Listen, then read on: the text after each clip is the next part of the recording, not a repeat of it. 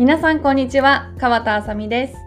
私は今2人の子供を育てながら栄養士ナチュラルフードコンサルタントとしてナチュラルな食品と栄養を込めてご飯から子供とママの心と体をケアする活動をしております。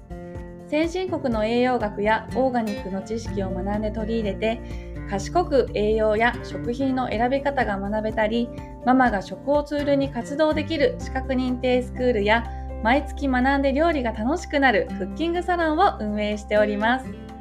こちらでは栄養や食品の上手な取り入れ方や私が日々思うことをお話ししております。ぜひお聞きください。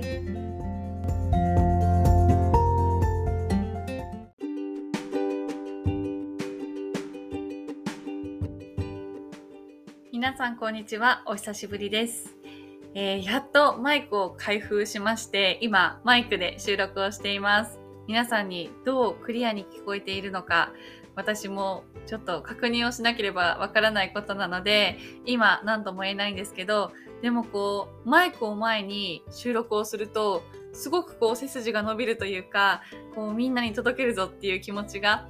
さらにこう増して、あの、本当に買ってよかったなっていうふうに思います。ちょっとね、誰得情報という感じなんですけど、でも、あの、せっかくね、こう聞いてくださる方に私もこう、心から届けていきたいと思うので、ぜひ、あの、これからもよろしくお願いします。はい。ということで、今回は、あの、本当につい最近、私と娘に会った、まあ、ステロイド、ステロイド剤の、あの、お薬のお話をしたいと思います。で、このお話は、まあ、私も薬の専門家ではないですし、あの、食とはちょっと、あの、ずれてはしまう連れてきてはしまうんですけど、でもすごくすごく大事な話だと思うので、皆さんに届けたいなと思ってお話をします。で、あの、私の価値観でお話をするので、もしかしたら、あの、なんだろう、ちょっと考えが違うなって思うかもしれないんですけど、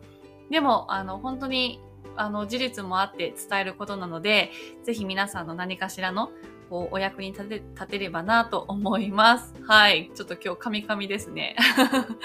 はい。でね、あの、何があったかっていうと、あの、まず、娘がね、今2歳なんですけど、物もらいができていて、固めにずっとこう、できては消えて、できては消えての繰り返しでね、なっていて、で、あの、まあ、眼科の先生に、これは一回しっかりと、こう、消滅させないと、また繰り返し癖みたいに出てくるよっていう風に言われたんですね。それでお薬をまあ3つ出されて、あの軟膏剤と、あとはこう目薬2本で、1つがそのステロイド剤が含まれているものだったんですね。うん。で、ステロイド剤に関しては私もこう肌が強いタイプで、全然ステロイド剤って今までこう自分の体感としてあの経験がないので、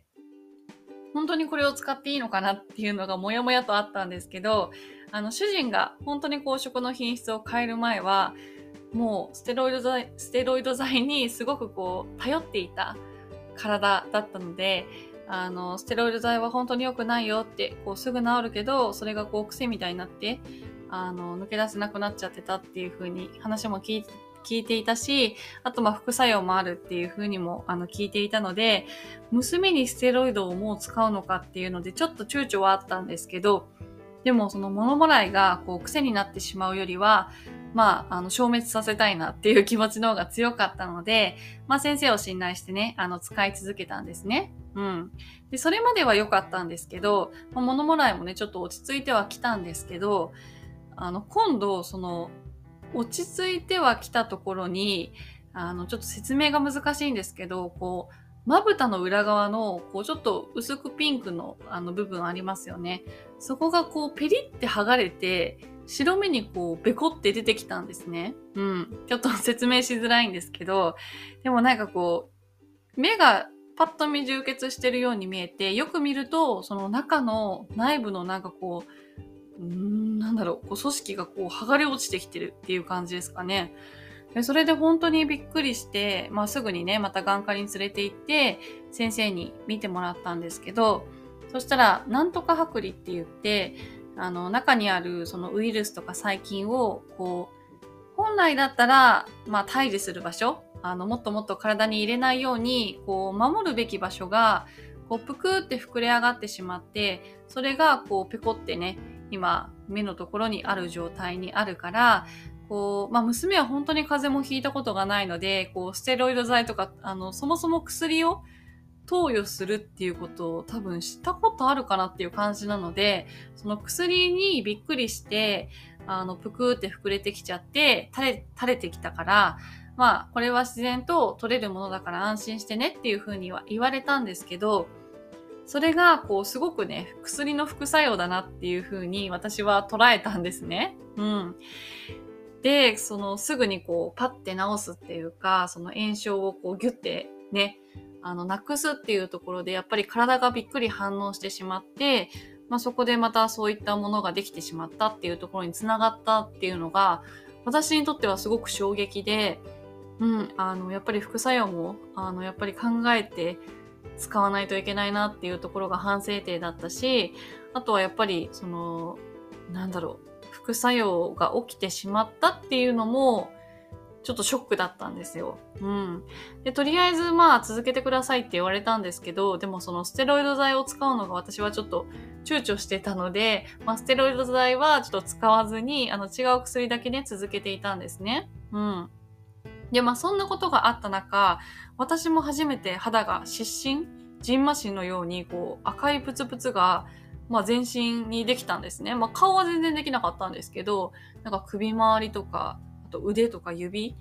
にすごいこう赤いブツブツができて、で特にこう植物アレルギーとかもないし、うん、今までこう肌荒れっていう肌荒れをしたことが、まあニキビぐらいはあるんですけど、あのなかったので、まあびっくりして皮膚科に行ったんですね。うん。で、そしたらまあ皮膚科、いつも行ってる皮膚科、まあいつも行ってるというか、まあかかりつけの一応皮膚科があるんですけど、そこがお休みだったので、まあ違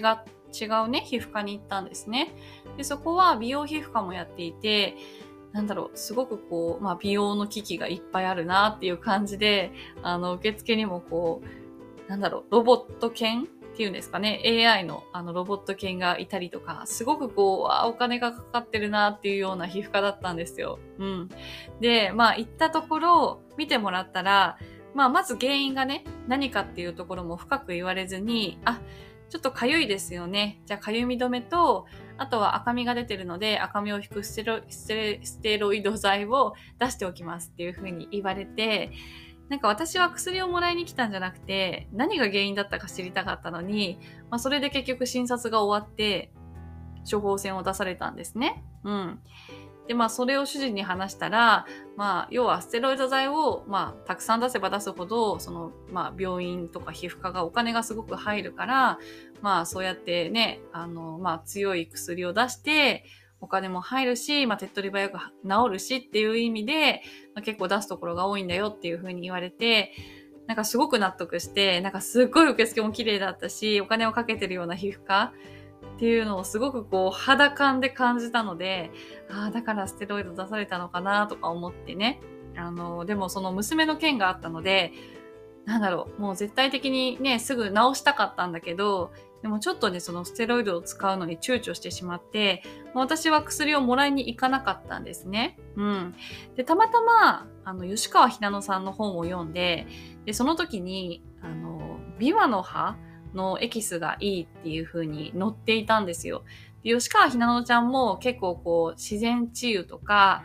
もうほんとなんか自然の中で生きるっていうところで、もうなんか本読んでても共感する部分がすごくたくさんあったりとか、うん、あの、ひなの、ひなのちゃんのそのハワイの本出した時にね、あの、イベントにも行って話を聞いたこともあるんですけど、もうその時にこう、自分がこうエネルギーが低い時に、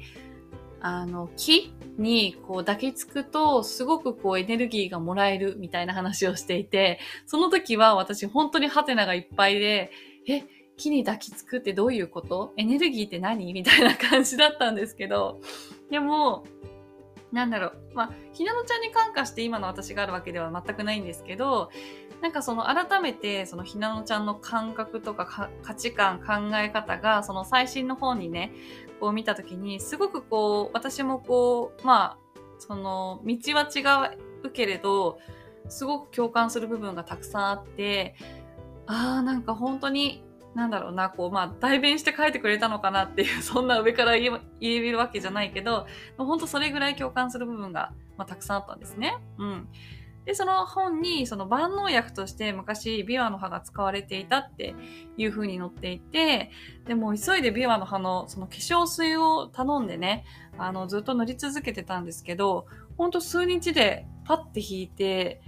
もうね、ひなのちゃん様々だなっていう感じなんですけど、でも本当にそれぐらい、やっぱりこう自己治癒っていうところがすごく大事だなっていうところに、改めて気づかされたんですよね。うん。なので、もう手っ取り早く治すとか、そればっかり考えちゃうと、ステロイド剤ってもしかしたらいいのかもしれないんですけど、でもやっぱりある程度はこう自分で治す自己治癒の力とか、まあ、免疫力を高めていくっていう意味でも、自分で治す力っていうのを、こう、抑制してはいけないなっていうふうにすごくね、あの、実感としてありました。うん。なので、まあ、使うか使わないかそこはね、あの、状況にもよると思うんですけど、でもなるべくは、そういったなんかこう、自己治癒っていうところもね、できるし、そういったサポート、まあ、ビワの 葉のエキスもある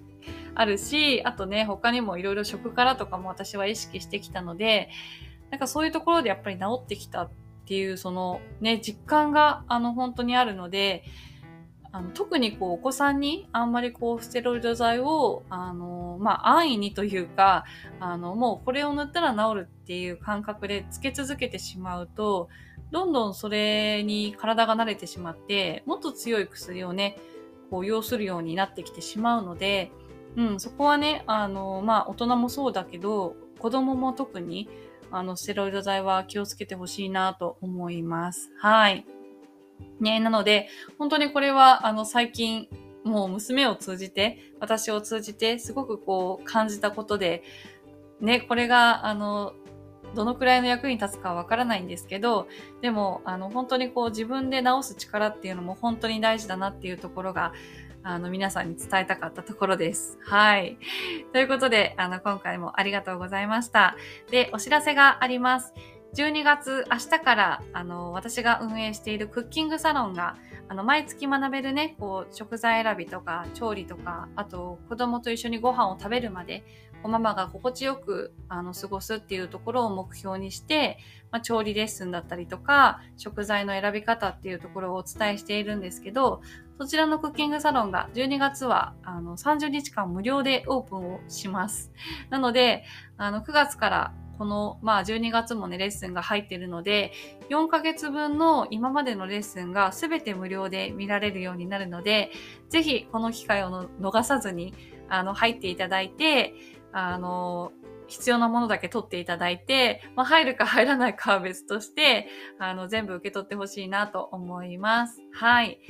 で、あの、もし、あの、興味のある方は、こちらのポッドキャストにも URL を載せますし、あと、あの、インスタグラムで繋がってくださっている方は、私のトップの URL から、あの、クッキングサロンに飛べますので、ぜひそこから入っていただければと思います。で、あと一つが、12月9日に農薬添加物とどう向き合うか、その上手なあの向き合い方、あのコツっていうところをお伝えする単発のレッスンを行います。でこちらはあの録画したレッスンを皆さんにあのお送りしているんですね。なのでリアルタイムで見れない方も見れる方も